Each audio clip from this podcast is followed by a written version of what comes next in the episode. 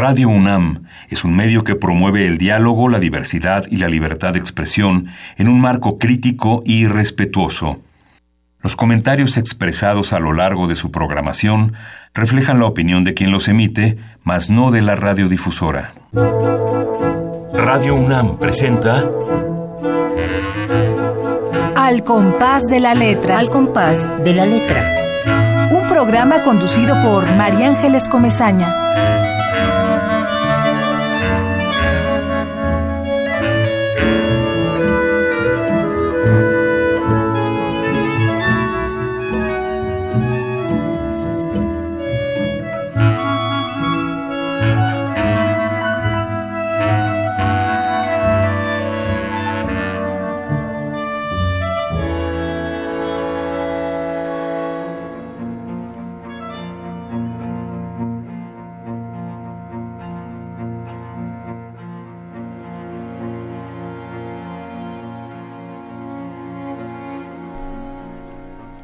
Casida de la postergación.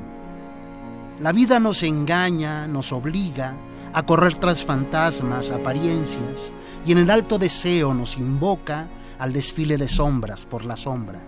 La vida nos engaña, nos invita, su sola invitación nos causa canas, y dentro del ardor de nuestros órganos el fuego se congela en un instante.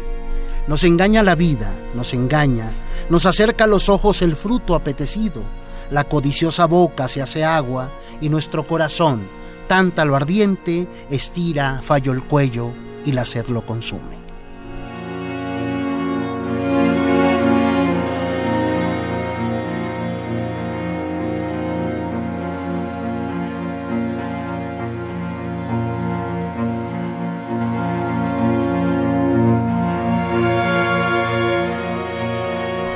Muy buenas tardes queridos amigos, muy buenas tardes, Mario Bojorques, que estás aquí con nosotros y acabas de leer un espléndido poema para todos nuestros radioescuchas.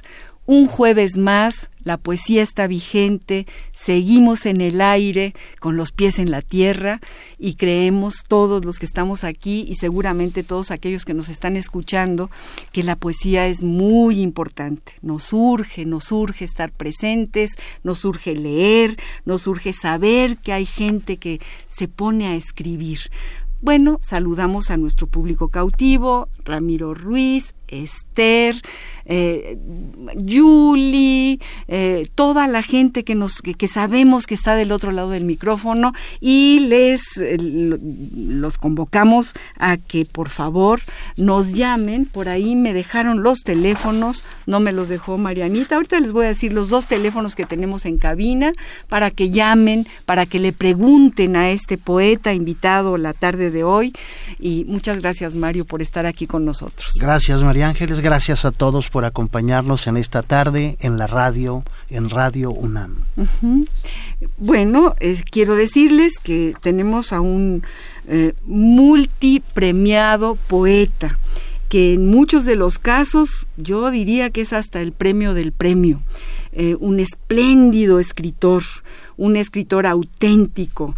Mario Bojorques, rápidamente les leo algo de su semblanza, no muy, podríamos quedarnos toda la hora hablando de la cantidad de trabajo que este hombre ha hecho, verdaderamente, eh, me lo imagino escribiendo a las 4 de la mañana, a las 5, a las 6, a las 7, y luego eh, un ratito de descanso, y luego sigue escribiendo, y será, será, será así. Hay periodos que, en que ocurre así, hay periodos en que ocurre de otro modo también. Bueno, pues tiene una obra amplísima. Nació en Los Mochis, Sinaloa, yo creo que en Mazatlán.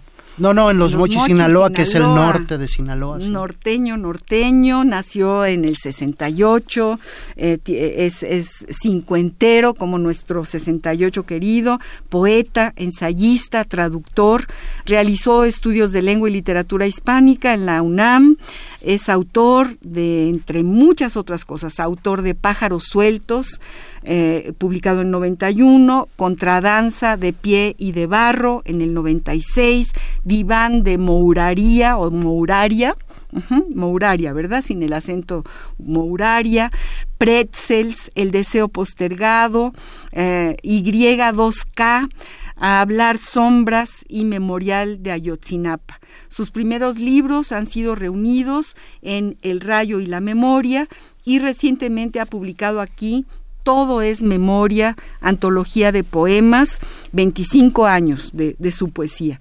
Ha obtenido los premios siguientes, el de poesía Clemencia, Usar, Clemencia Isaura, el premio Enriqueta Ochoa, el premio Abigail Bojorques, los premios Bellas Artes de Literatura, el premio Nacional de Poesía de Aguascalientes, el premio Nacional de Ensayo Literario José Revueltas, Recientemente obtuvo en España el premio Alhambra de Poesía Americana, la distinción Príncipe y Poeta Tecayehuatzin de Huejotzingo, la presea Ignacio Rodríguez Galván, el Premiul Literature Fara Frontier, eh, de Transilvania, en fin, medalla eh, Clistens, podemos seguir y seguir, multipremiado, nuestro querido nuestro querido Mario. ¿Qué se siente ser tan premiado, tan reconocido? Cuéntanos, Mario. Fíjate, yo creo que de pronto en ciertos momentos de, de la vida eh, produce, por un lado, eh, la emoción de saber que esa cosa que tú haces en tu cuarto, en la oscuridad de tu cuarto, en la soledad plena de tu cuarto, de pronto sale afuera y toca a otras personas. Se establece un diálogo, pues, con un lector, se establece un diálogo con una persona que quizá jamás vas a encontrarte en la calle, pero que de algún modo conserva en su memoria y en su vida diaria, ¿no? Una, una palabra que lo consuela. Entonces de pronto cuando alguien me pregunta, ¿y, y, todos estos viajes que tú haces para qué son? Pues voy a leer poemas. Sí, sí, sí, pero ¿qué haces? Pues eso, leer poemas. ¿No? Pero ¿y por qué te premian? Pues porque yo leo poemas, ese es mi, mi asunto, ese es mi tema. ¿no? Los poemas me llevan los lees, los escribes primero. Claro, sí. Los escribo. y luego los lees, porque eso es para poderlos acabar de hacer, porque si no los lees y si no lo oye quien te esté escuchando o quien te esté leyendo, el poema no termina. Y los poetas son por lo general gente tímida, yo entiendo que somos algo tímidos, no es tan fácil para nosotros establecer relaciones humanas eh, en el sentido de que hay otros, otras personas quizá más aptas para poderse acercar. Yo de pronto pienso cómo es posible que no nos hayamos conocido tú y yo, tantos años viviendo yo en esta ciudad, como unos 15 más o menos, ¿no? Y tú aquí también. Ya recuerdo que nos encontramos en una lectura hace poco del ISTE, salíamos los dos en un libro sobre las casas que se hacían en el ISTE y ahí rápidamente eh, nos saludamos, ¿no? Y ahora estamos aquí conversando en la radio. en la radio y, con mucho público mucho público, que no, tenemos un público cautivo, amante de la poesía, y me da mucho gusto que estés aquí, efectivamente. Y sí, eh, cuando yo te pregunto qué se siente, no, no, es justamente la, la, enorme necesidad que tiene el poema una vez que está escrito, que ya no es ni siquiera de quien lo escribe, de, de ser, eh, de que alguien lo reciba y, bueno, el hecho de que, de que mucha gente diga, este poema es para mí. Muchos de los radioescuchas nos han dicho, bueno, es que están diciendo lo que yo hubiera querido decir y ya está ahí dicho, o sea, ya se resuelve, se resuelve el latido de la vida a partir de un poema, a partir de una palabra. Y este poema que acabas de leer, eh, ya les cuento a mis queridos amigos que ya saben que aquí hay una ruta y la ruta la da una palabra que seleccione el invitado y tú elegiste la palabra deseo. Pero me decías específicamente, deseo como eso que no se pudo lograr, ¿no? Eh, eh, y, ese poema que nos leíste eh, al principio justamente tiene que ver con, con ese planteamiento del deseo. Cuéntale a nuestro público y a mí, ¿por qué la palabra deseo? Este, este poema aparece en, este libro que se llama Diván de Moraría, que es un que es un libro que apareció hacia el año 1998 más o menos, ¿no? Y en el año 2007, es decir, diez años después, obtiene esta misma idea, la idea de la postergación de lo que queda para después. Ahora se usa mucho la palabra procrastinación, que quiere decir dejar para después, aplazar muchas cosas. Con el nombre del deseo postergado, eh, obtiene el premio Aguascalientes. Tú hace un rato me preguntabas acerca de qué significa ganar premios. Ganar el premio Aguascalientes en un país como el nuestro, en México, es yo creo la forma más alta de, un honor, de una distinción que puede uno sentir cuando en la lista de estos premiados están grandes maestros de la literatura mexicana como el propio... Eh, el propio Eduardo Lizalde, José Emilio Pacheco, tantos otros amigos, eh, colegas y maestros nuestros, ¿no? Que están en esta lista incluidos, ¿no? Yo no pertenecer a, uno de los 50, que ahora ya serán 50 o ya son 50 los ganadores, ¿no? Eh, pues es una cosa de muy alto honor para cualquier persona que se dedica a la literatura. Yo de pronto me quedaba también pensando eh, si el poeta era solamente un inspirado, y entonces por eso de pronto obtener este otro premio, que es el equivalente del Aguascalientes en ensayo y que se llama el premio José Revueltas para ensayo literario, explicaba que yo no solamente era un hombre inspirado, sino que podía escribir tres o cuatro cuartillas más o menos claras, es decir, que podía explicar un pensamiento. Entonces, digamos que estos dos premios, Bellas Artes eh, de Literatura, para mí han sido como estos dos grandes apoyos, ¿no? estos dos grandes eh, eh, reconocimientos que me permiten sentirme mucho más libre a la hora de escribir, confiar más en lo que hago, ¿no? Eh, no, no, no es una cosa sencilla, yo lo sé, pero, pero digamos que a mí me ha provocado esto, me ha, me ha dado la seguridad de que no estaba tan mal lo que yo estaba pensando en literatura, ¿no? Claro, claro que no. Bueno, pues por supuesto que es un enorme honor pertenecer a esos 50 o más o un poco más, ¿no? Donde también no sé, Coral Bracho, piensemos. Antonio del Toro. Elsa Cruz, Antonio del Toro, Francisco Hernández, Efraín Bartolomé, grandes poetas, mi maestro Eduardo Langagne, poetas muy queridos, ¿no? Que, y han estado, todos ellos han estado aquí. Exacto, pensemos, ¿no? O don Víctor Sandoval, que es quien inventa el premio tal como lo conocemos, ¿no? Y el mismo ganador del premio en su etapa cuando eran Juegos Florales. El último que lo gana como Juegos Florales es José Carlos Becerra, por ejemplo, ¿no? Entonces, los grandes poetas de mi país están allí. Están allí y bueno, y tú formas parte de esa saga y es muy importante. Hoy, y claro que, hoy es primero de febrero, ayer fue 31, fue aniversario de la muerte del gran poeta Rubén Bonifaz Nuño. Él lo ganó en el año 40, 41, 42, 43, 44 y 45. y entonces ya que se hartó de ganarlo todos los años, dijo, nunca más vuelvo a participar. Pero bueno, un gran ganador de los años 40 es Bonifaz Nuño cuando eran Juegos Florales. ¿no? Queridos amigos, estamos hablando con Mario Bojor, que es este poeta, ensayista, eh, espléndido poeta, y les los convocamos a que nos llamen. Siempre nos es muy importante recibir a aquellos otros que están detrás detrás de, este micrófono en el coche caminando a lo mejor con sus audífonos. Bueno sabemos que en Tlalpan tenemos eh, eh, un auditorio cautivo que además tenemos ahí a un Pablo que escribe súper bien y que cada vez que, que alguien viene a leer él se inspira y manda cosas. En fin nuestros teléfonos en cabina 5523 5412 5523 7682 Facebook Radio UNAM, Twitter arroba Radio UNAM.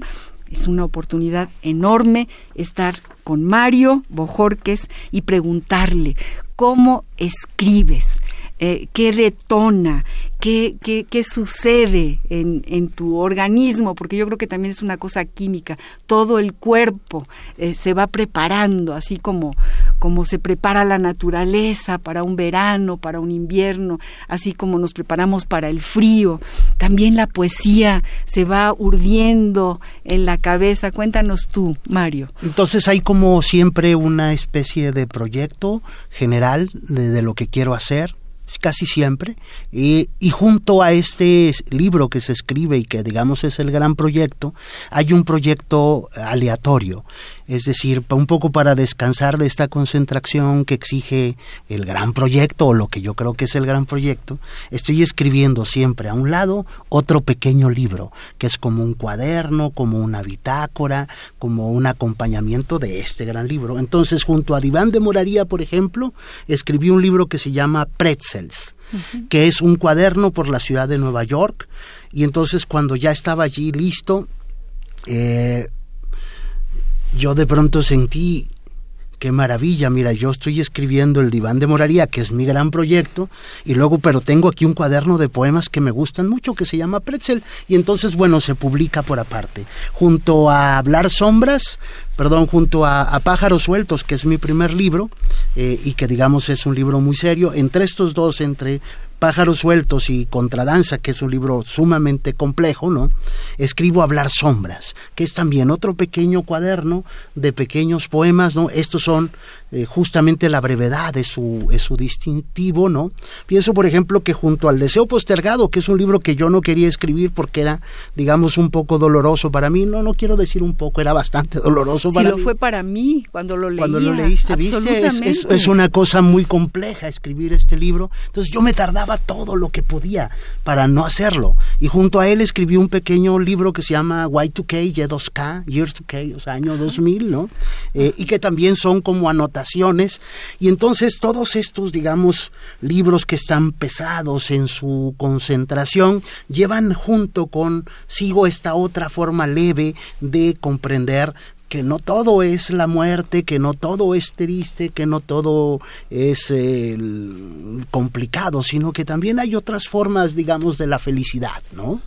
O de la perplejidad o de lo que sea, pero que que, que, que, no tiene que ser por fuerza de solo un modo la vida, ¿no? Claro, bueno, pues imagínate todo lo que rodea, pero pues, me parece fantástico que tengas tu cuadernito y que vayas escribiendo y que, y que tengas ese gran proyecto y que, y que es, como un árbol, ¿no? Que le salen ramas y, y enramadas y, y vas... Bueno, ha pasado eso y hay otros libros de pronto donde este, por ejemplo, que se llama Memorial de Ayotzinapa, tenía que ver con un proyecto también de mi cabeza que era la de escribir poesía civil, es decir, poesía que hablara de la gente, de la calle, del ciudadano, eh, y un poco quería yo jugar y ser irónico, etcétera, ¿no? Un modo, digamos, eh, una manera que luego los alemanes lo han hecho muy bien, pienso por ejemplo en Essensberger o, o, en grandes poetas alemanes contemporáneos como este otro señor, Ernest Kunze, que son poetas que están todo el tiempo jugando, eh, lanzándote como formas inesperadas de, de algo que es aparentemente cotidiano, pero que puede ser una forma de iluminación, por decirlo, ¿no? Pienso en Sarah Kirsch, por ejemplo. Toda esta poesía alemana que el poeta Víctor Manuel Mendiola ha publicado, por ejemplo, en una hermosa antología que se llama El sueño tiene su pared, ¿no? En, la colección de los bífidos y que yo aprendí allí, pues desde los años 90 apareció esa antología, ¿no? Entonces yo quería escribir sobre eso. ¿Cuándo ocurre este asunto de los jóvenes de Ayotzinapa? Y digo, ah, ¿querías escribir sobre poesía civil? Te interesaba la gente, pues ahí está tu tema, maestro. A ver, ¿cómo le haces para escribir? Y te llenas de nahuales y te llenas de... Entonces, ¿cómo contar y que eso no sea panfletario, que no sea ni lloroso, ni panfletario, ni que sea, digamos, eh, eh, contrario a lo que significa un evento tan terrible como este? Entonces, bueno, lo que se me ocurrió, porque oía en esos días que destapaban fosas y decían, no, aquí no están, iban y sacaban otra, abrieron como, como 70 fosas allí, ¿no? De gente muerta, pero ninguna era de ellos. Entonces yo me acordé de este mito en el cual Quetzalcoatl baja a los infiernos, al inframundo, ¿no? Al Mictlán se llama para ellos, y baja con su nahual. Su nahual es su otro yo. Es decir, el nahual no es esencialmente alguien distinto de él. ¿no? ¿Cómo lo explicamos eso? Pues... Y de pronto yo pensaba, ah, a lo mejor la voz del nahual es la voz de la poesía. Porque ¿qué es eso que habla en nosotros que muchas veces no podemos reconocer como propio, pero que habla ahí? ¿Quién es el que está hablando allí? A lo mejor quien está hablando lo que llamamos la poesía es justamente el, nahual. Ah, qué bonito, Mario. Eso está padrísimo, eso que acabas de decir. Todo eso me pasaba mientras yo pensaba en esto, ¿no? Y entonces dije, ¿qué tal si le pido a Quetzalcoatl que baje al Mictlán y averigüe qué fue lo que ocurrió? Y entonces de pronto vemos a Quetzalcoatl entre los dos camiones que se están baleando, ¿no? Y él es el que está tomando el video de las patrullas federales allá. Entonces Dice, creo que me, morí porque siento de pronto aquí sangre, pero a lo mejor no es mía, quizás es de un compañero. Y yo digo, exacto, eso es. Quetzalcoatl, pero Quetzalcoatl no va solo, Quetzalcoatl va con su nahual siempre. Y entonces el Nahual y Quetzalcoatl están metidos todo el tiempo entre los estudiantes, son los estudiantes, en un momento el propio Nahual es uno de los policías y a veces es un matón. Luego los dos son matones y son narcotraficantes y van apilando los cuerpos de los muchachos muertos o por morirse. Y entonces yo digo, ah, mira, qué locura. Y entonces me pongo así, empiezo a ver la película y empiezo a ver cuáles son los pasos que van dando estos dos personajes esa noche. Y aunque no tenemos, digamos, una verdad histórica, excepto la que el gobierno establece, que no es ni una verdad legal, ni una verdad verdadera tampoco, ¿no? Ellos le llaman la verdad histórica.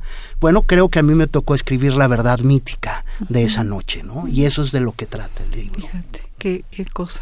nos llevas a, esto y, queremos seguir y queremos pedirte que leas algo eh, en relación con Ayotzinapa, pero vamos a dar una, una vuelta para atrás, para, pero sin olvidarlo desde luego, porque yo creo que todos los que te estamos escuchando queremos oírte a ti leer algo sobre Ayotzinapa. Pero recordemos que la ruta del programa en este momento es el deseo, eh, eh, es, es, como empezaste tú a leer eh, ese, ese gran poema y tenemos una cápsula de diccionario de lo que el diccionario dice sobre el deseo para que luego sigamos platicando sobre tu, tu deseo en, en, la vida y tu, tu dolor de el deseo incumplido o por cumplir. Vamos pues a la ruta de la palabra y seguimos platicando con este magnífico poeta Mario Pojorques.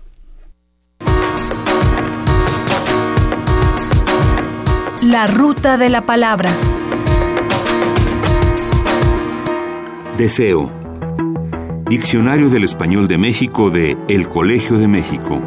1. Sustantivo, masculino Impulso que tiene a alguien de buscar la satisfacción de sus necesidades, el placer o la alegría, y sentimiento que este impulso le produce. Deseo de comer, deseo de jugar, sentir deseos de llorar, arder en deseos, realizar los deseos. 2. Esperanza de algo, generalmente bueno, para alguien. Buenos deseos. 3. Atracción sexual. El deseo de una mujer por un hombre.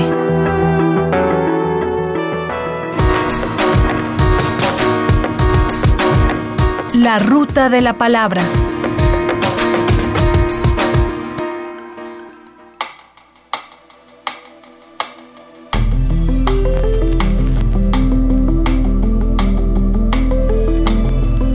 Al compás de la letra.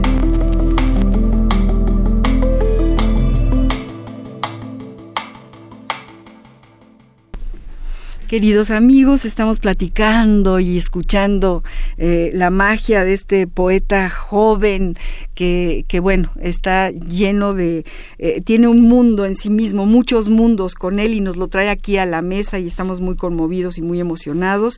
Acabamos de escuchar lo que el Diccionario del Español de México, del Colegio de México, dice sobre la palabra deseo, nuestra ruta de hoy, la ruta que él nos, nos propuso para este programa y bueno, impulso que tiene tiene alguien de buscar la satisfacción de sus necesidades, el placer o la alegría y sentimiento que este impulso produce, deseo de comer, deseo de jugar, sentir deseos de llorar, arder en deseos, realizar los deseos.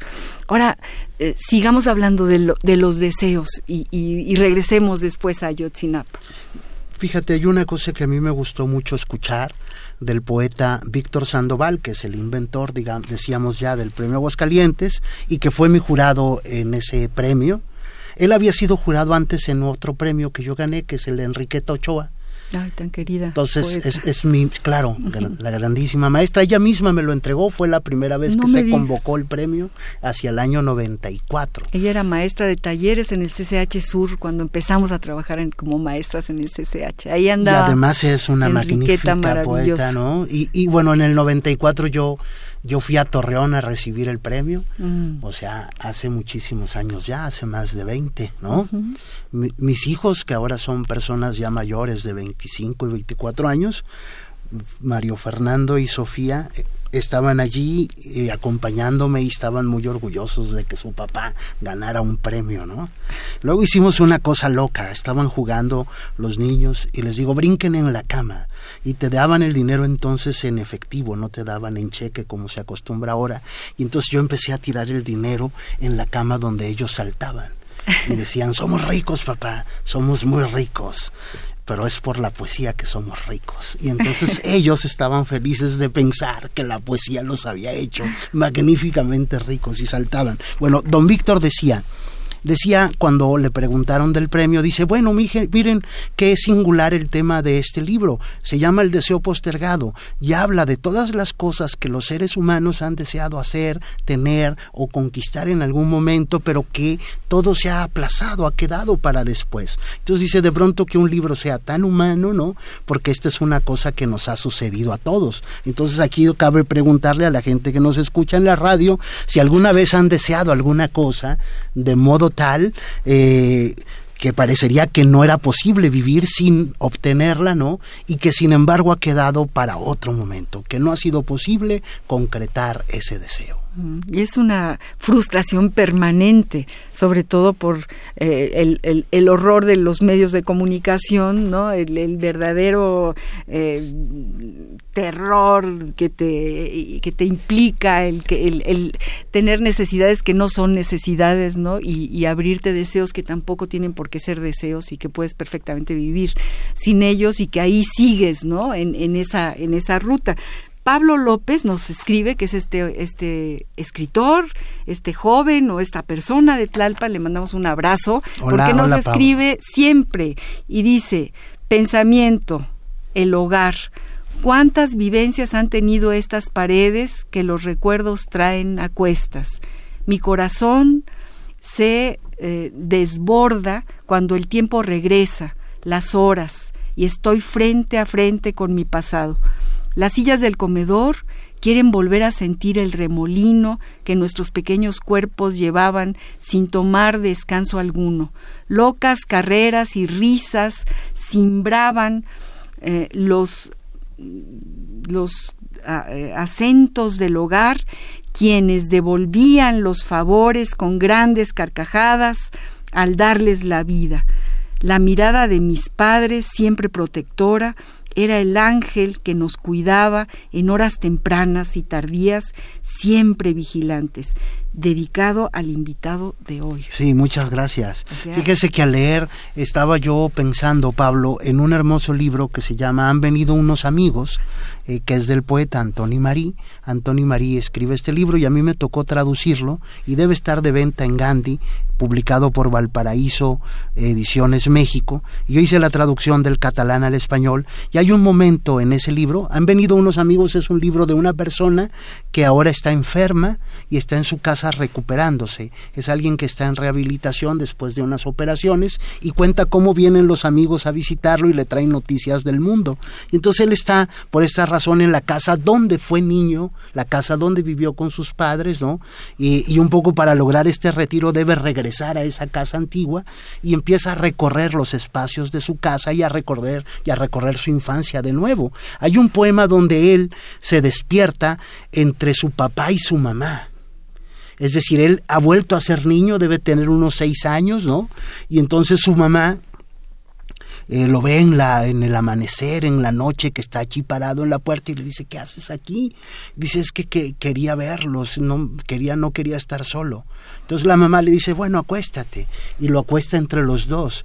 Y al despertar dice, ya estaba mi papá y yo podía tocar su espalda grandísima, ¿no? Y sus huesos. Ah, qué bonito. Y, y, escucharlo respirar, ¿no? Y allí estaba yo en medio de este, de este matrimonio, ¿no? Como un intruso. Y de pronto se despierta mi papá y dice, ya, ¿y este qué hace aquí? ¿No? Y entonces dice, primero con una sorpresa y luego ya me abraza y me besa y yo me siento que ese es el lugar donde yo debo estar, que estoy bien, bien, bien puesto allí. Entonces, al, al, escuchar el, el, texto que nos envía Pablo, yo me transporté un poco a esos, a esos momentos que han llenado nuestra vida con tanta, con, con una precisión eh, del afecto, con una precisión de la memoria y que será difícil, difícil despedirse del mundo sin llevar eh, profundamente visiones de las cosas, ¿no? Claro que sí. Bueno, Pablo, pues ya qué bueno que escribiste y qué bueno que, que Mario Bojorques que está aquí eh, escuchó lo que escribiste y te está y, te está lo remontaste a, tu, tu, texto eh, tuvo esa capacidad de picaporte y que, que, hizo que Mario se remontara a todo lo que nos acaba de, decir. y es la función de la poesía, justamente, ¿no? Finalmente yo también soy un lector, como tú, María Ángeles, como lector de otros poetas, ¿no? Con los que conversamos y aprendemos cosas de nosotros mismos. Y luego hablamos de talleres, porque tú eres un gran maestro de talleres. Ahora ya no doy talleres, pero, pero, sí los di durante 20 años. Bueno, tengo como un año sin darlos. Eso quiere decir que ya no los doy, no lo sé. ¿Tienes tu establo de poetas salidos de tus talleres? Pues yo, bueno, tengo alumnos que son gente muy, muy inteligente y que ahora creo que dan esa clase que yo daba de mucha mejor manera, ¿no? Porque además están jóvenes, tienen mucha, mucha pasión aún, tienen mucha paciencia también, ¿no? Eh, entonces yo ahora me he dedicado especialmente al tema de la edición, que es un trabajo que a mí me gusta mucho hacer, ¿no? A la traducción también. Y bueno, sí doy de pronto talleres, pero casi no. bueno, pues hoy te echaste un, una disertación tallerística. Ah, claro, con Pablo. ya, Pablo. Ya platicamos con Pablo López. me parece muy bien. Queridos amigos, volvemos a decir los teléfonos en cabina, 5523-5412, 5523-7682, Facebook Radio UNAM, Twitter, arroba Radio UNAM. Vamos a una pausa musical y seguimos platicando de la poesía de nuestro invitado de honor, Mario Bojorques.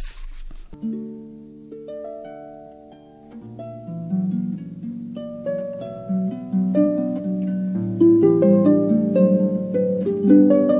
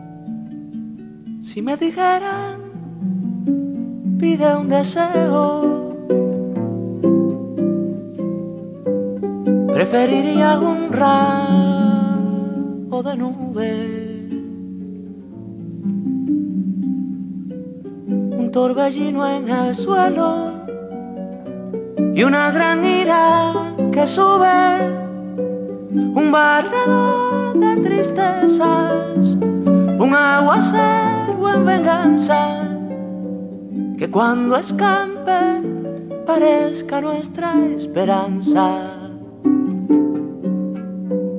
Un barredor de tristezas, un aguacero en venganza, que cuando escampe parezca nuestra esperanza.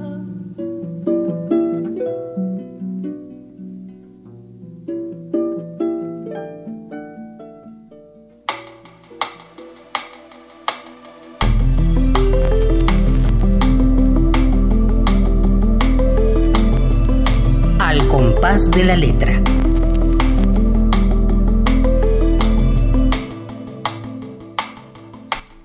Amigos, seguimos aquí platicando con Mario Bojor, que es nuestro invitado de hoy.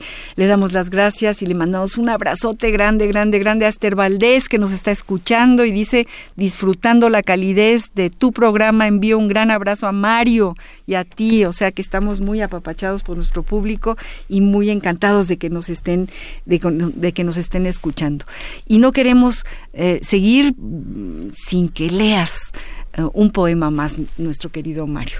Bueno, este es un poema del libro que se llama El deseo postergado, que, es, que fue que es un libro que no se encuentra ahora acá en México, pero que espero que muy pronto pueda ser reeditado. Eh, y bueno, llevo un epígrafe, este poema en especial, de el maestro Eduardo Lizalde, el gran poeta mexicano. El mejor áureo sueño de la plata el mejor áureo sueño de la plata. Cuando la plata se sueña oro, ¿no? Mm. Es decir, este deseo también, ¿no? Aquí está otra vez el deseo.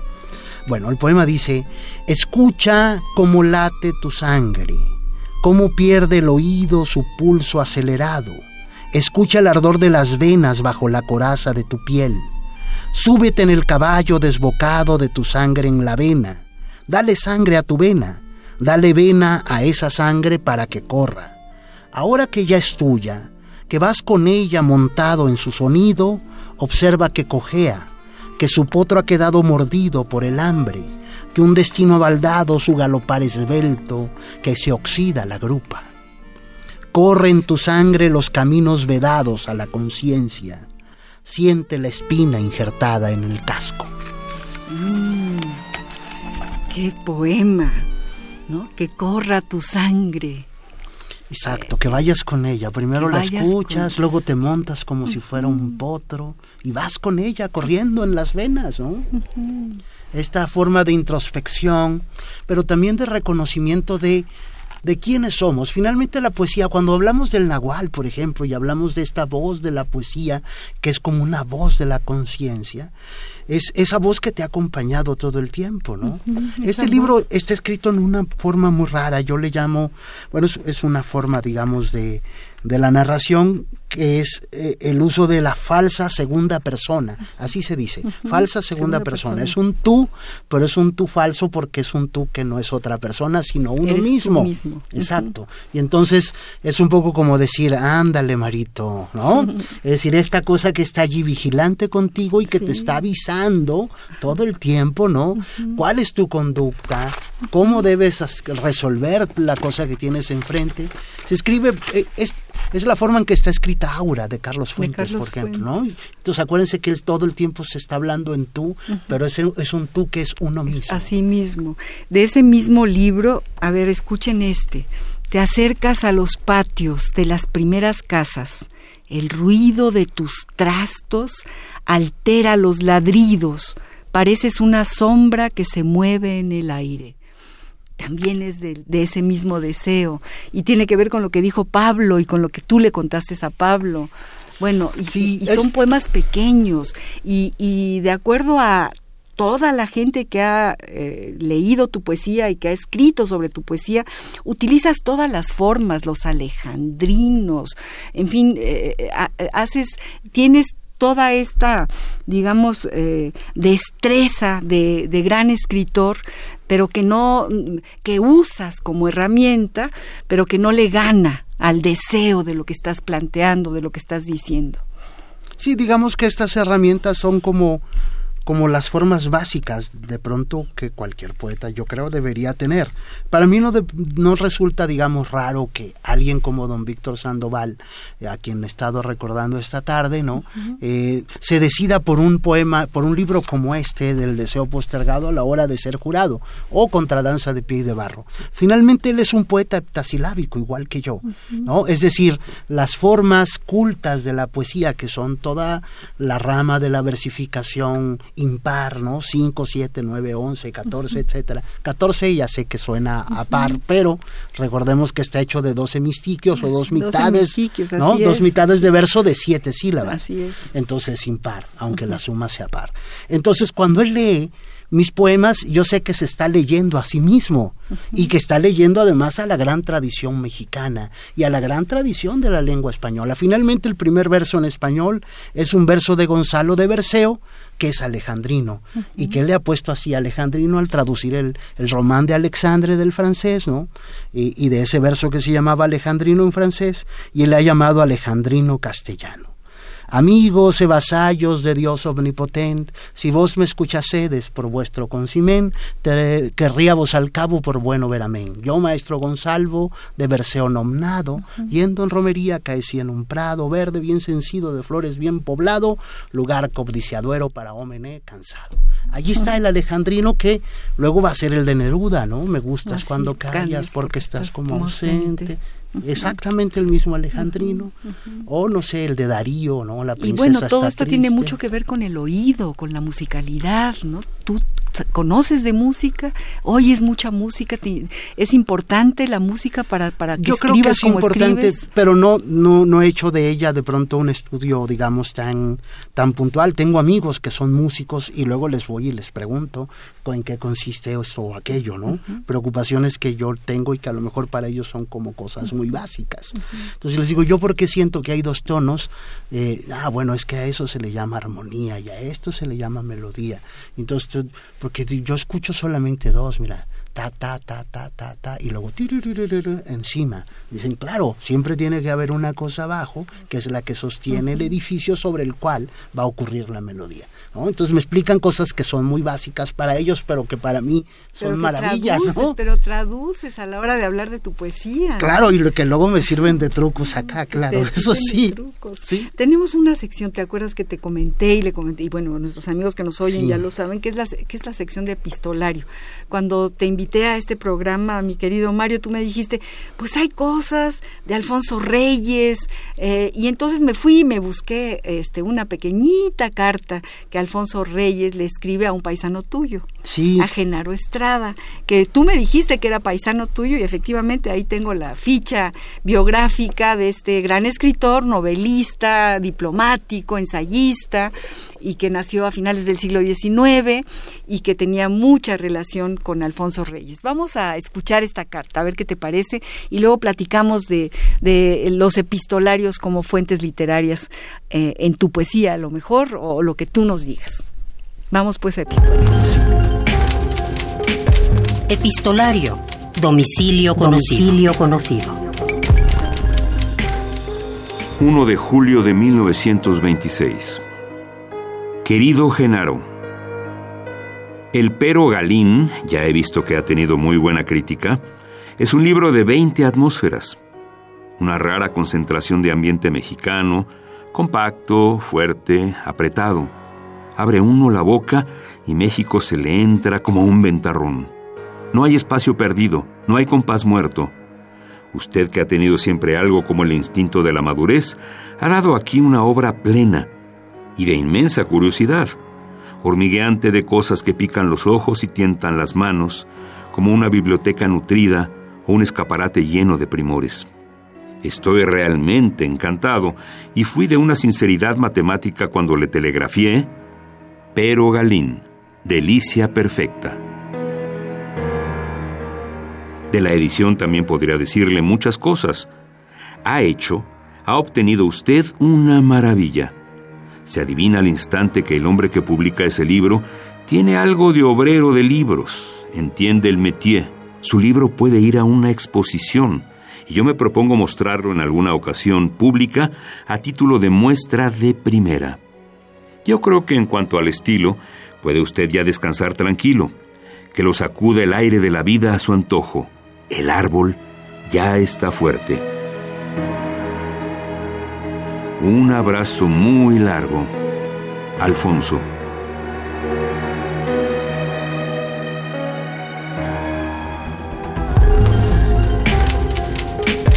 Epistolario. Domicilio conocido. Domicilio conocido.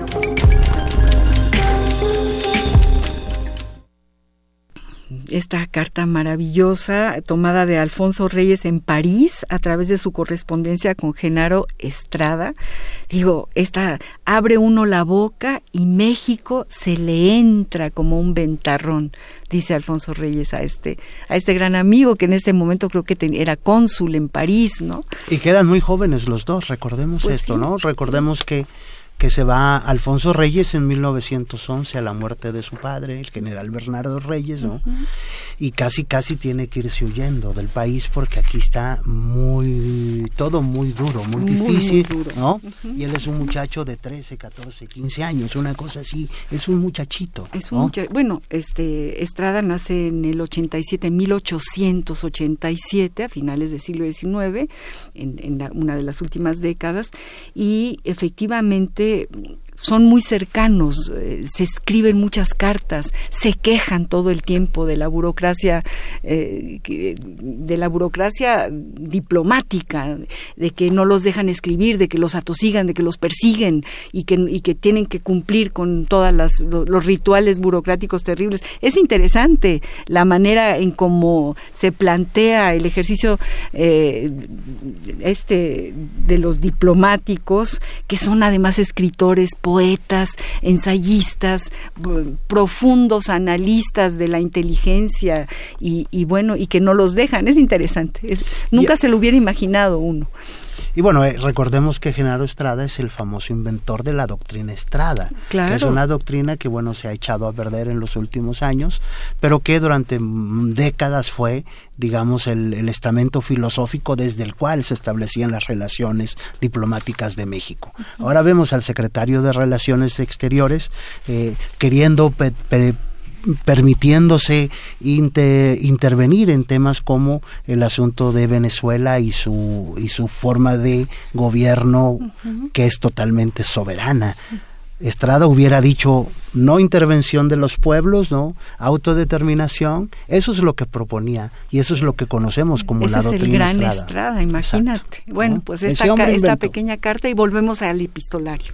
Y, bueno, yo cuando era muy chiquito, eh, mi papá tenía una colección muy bonita que se llaman Los Clásicos Jackson y en el tomo 40 eran 41, el 41 era el índice. El tomo 40, que es el último de esta colección hermosa, que después la reprodujo Grolier, luego Losada, ahora está circulando bajo océano con el Conaculta en unos libros cafés. El número 40 es, es, de, es de Alfonso Reyes. Ah. Alfonso Reyes lo coordina y es justamente un tomo que se llama Literatura Epistolar. Ah, qué bueno. O sea, Alfonso Reyes como estudioso de este género de la literatura, que es un género que va a explicar además muchas obras de arte. Pienso en la carta al padre de Franz Kafka, por ejemplo, ¿no?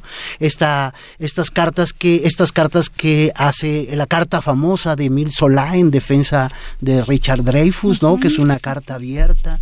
y cómo de pronto estas, las cartas, y aún hoy las cartas siguen siendo como estas formas de eh, demostrar un, un, pensamiento profundo al respecto de el contexto en el que está ocurriendo, están ocurriendo las, cosas. Sí, y es una, una, una forma de intimidad única la que se da en una carta, a menos que tengas que escribir esa carta ya con un plan predeterminado y sean las grandes cartas, pero las cartas pequeñitas, que son como el patio de atrás de la vida cotidiana, eso que, que se va. Pero pienso en Pablo, por ejemplo, escribiendo estas cartas a los romanos, a, ¿no? Es decir, avisando cosas de la doctrina, de, de, la creencia en Jesucristo y de todos los modos de bueno, entender. ¿y tus cartas? Cuéntanos. Y mis cartas también. A ver.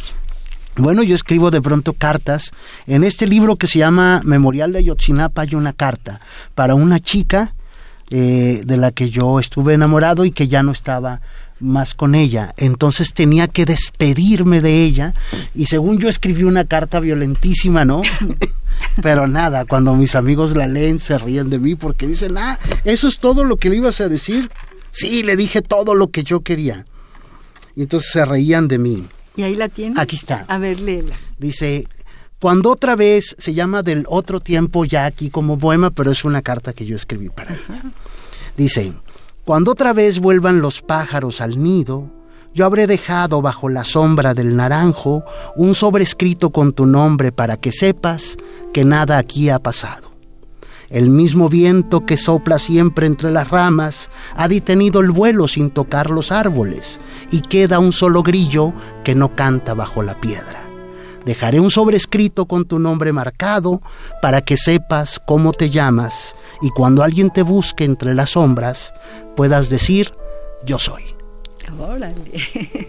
Según yo era muy violenta, pero me dicen, ay, bueno, que era un poco como regresarle su nombre. Es decir, todo aquello que de alguna manera había puesto en mis manos, ¿no? Yo me parecía que era lo decente, ahora que ya nunca más íbamos a estar juntos, al menos en esta vida real, ¿no? quizá en otra forma de existencia podríamos encontrarnos. Como no nos íbamos a ver más, yo con al regresarle su nombre le daba la oportunidad de que ella pudiera ponerlo en otra parte. Claro, claro. Tenemos muchos temas que no queremos dejar pasar. Tenemos el Círculo de Poesía que cumple 10 años, es algo que tú fundaste junto con otros colegas. Tenemos también, eh, yo me encantaría que me dijeras si en tu tintero hay otros narradores y cómo se articulan con, con tu voz poética. Pero hablemos de Círculo de Poesía, que es muy importante porque además estás cumpliendo un espléndido aniversario, 10 años. ¿Cómo surgió? ¿Por qué surgió? ¿De qué se trata? En el año 2006 hicimos un encuentro, mis amigos y yo. Mis amigos son muy jóvenes, mucho más jóvenes que yo. Eh, por ejemplo, pienso en mi amigo, en mi amigo Ali Calderón, ¿no? que es un, gran compañero. Él nació en 1982 y yo soy de 1968. Entonces tengo como 15 años de mayor que él, ¿no? Pero juntos, en el 2006 yo debo tener un poco menos de 40 años, 30 y algo.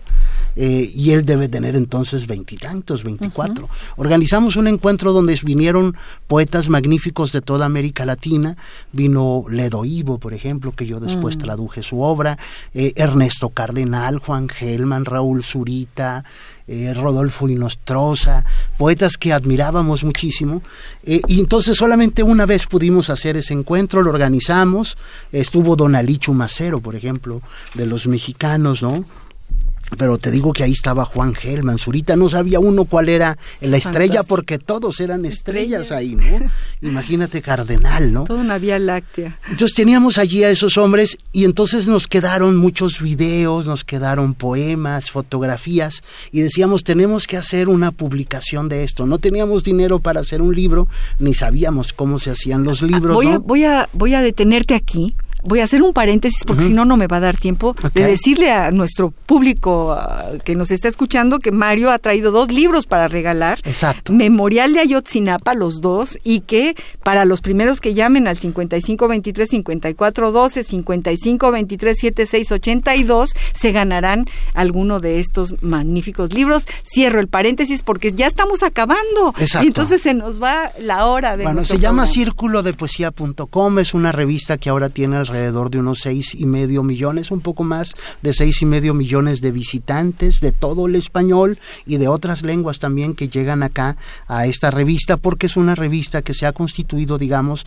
en el gran archivo de la poesía del mundo. No solamente poesía en español que tenemos de todos los países ahí, de América Latina y de España también, sino poetas de muchas literaturas. Hemos invitado, organizamos un encuentro cada año, ahora lo estamos haciendo con la Ciudad de México, se llama Diverso, hay una parte de diverso que hace círculo de poesía, que es entregar un premio. Eh, ahora el que lo ha ganado es Abdelatif Lavi, un gran poeta marroquí. El año anterior lo ganó Dodo, el gran poeta chino, ¿no? que es un poeta magnífico. Antes lo ha ganado Paul Muldoon, que es un poeta irlandés que vive en Estados Unidos, ¿no? y que ha sido, bueno, todos ellos han sido candidatos al Nobel. ¿no? Eh, la primera que lo ganó es Suyata Bhatt, una poeta hindú que vive en Alemania, pero que escribe en inglés, sus libros se y que además tienes eh, un montón de ediciones con Visor. Cuéntanos eh, esta parte de Visor en México a través de Círculo de Poesía. Bueno, primero apareció, este es el número 50 de Valparaíso, México, que es una editorial que tiene oficinas en España, en, Colombia, en Estados Unidos, en, en Centroamérica, etcétera, y también acá en México. Acá en México, Círculo de Poesía ha tomado este proyecto bajo su, bajo su, su cuidado, ¿no? Y hemos llegado al número 50 50. El número uno de esta colección es El Tigre en la Casa de Eduardo De Lizalde. Eduardo Lizalde, Y el número claro. 50 es Poeta en Nueva York. De Federico García Y entonces cuando decíamos nosotros, cuando lleguemos al 50, este es un dibujo de Federico. Sí, sí, ¿no? sí, claro que sí. Eh, cuando lleguemos al 50 nos vamos a detener, pero nada, no nos pudimos detener porque llegó esta proposición Claro. del famoso Chus Visor, Jesús García Sánchez, que vio el trabajo que hemos estado haciendo en Círculo y en Valparaíso y nos propone que hagamos en México la gran colección Visor de poesía y que acerquemos a el lector mexicano estos libros que todos que hemos conocido pero que son difíciles de conseguir, De conseguir ¿no? y que hay que reeditar y y que que hay que cuesta muy caro traerlos de allá. Estamos a ¿no? punto de acabar el programa, Eso es. mi queridísimo. que vayan a la Gandhi, Mario. no sé, a la, que vayan a las librerías y busquen Visor, Visor Libros México y Valparaíso México y que vayan a círculodepoesía.com. Se nos fue como agua. Ya este, tenemos dos minutos, tenemos que despedir el programa. Bueno, desde aquí le agradecemos a don Agustín Mulia en los controles técnicos, que es nuestro amigo y lo queremos mucho, a Marianita Mondragón, a su compañera que todavía no me sé el nombre y que va, va a sustituirla a partir del próximo programa, pues desde luego a Baltasar Domínguez, productor del programa, y muchísimas gracias a ti, Mario. Gracias. Ha sido un gusto enorme. Nos quedamos con muchas ganas de seguirte escuchando, de que nos cuentes, de que nos enseñes. Eres un gran maestro. Tienes así como una un talento para, para la didáctica. Muchas Eh, gracias. Que además no es aburrida, que está llena de imaginación y que nos conmueve. Todas esas cosas juntas. Gracias por estar aquí, Mario. Gracias María Ángeles, gracias a todos por recibirnos acá y por recibirnos en sus casas y en sus autos y donde estén. Bueno, y un abrazo a todos los amigos que nos escuchan cada jueves de 6 a 7 de la noche al compás de la letra. Muy buenas noches. Con el tesón del acero te buscaré por la lluvia para mojarme en tu beso.